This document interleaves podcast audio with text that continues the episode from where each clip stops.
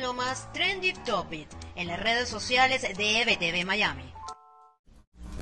Hola, soy Karen Aranguibel y esto es lo más trendy en redes sociales desde 8 de octubre. Comenzamos con Venezuela. El momento viral del debate de los candidatos a la vicepresidencia de los Estados Unidos no solo se hizo tendencia en los Estados Unidos, sino también en Venezuela.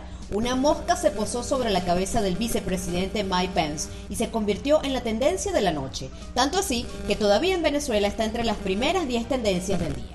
También el aniversario de los dos años de la muerte de Fernando Albán y las protestas en Caracas para recordarlo y exigir justicia, más las noticias sobre los nuevos planes de la televisión satelital que pasó de ser DirecTV a Simple TV de la empresa Scale Capital, se mantuvieron como las noticias más buscadas este jueves.